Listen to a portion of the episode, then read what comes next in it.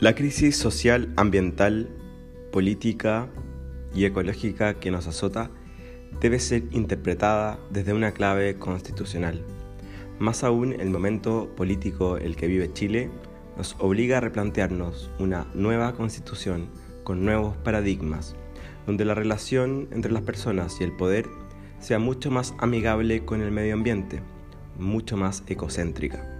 Por eso te invito a conocer mi libro, Constitución para Todos, que será publicado en una serie de podcasts en este mismo canal.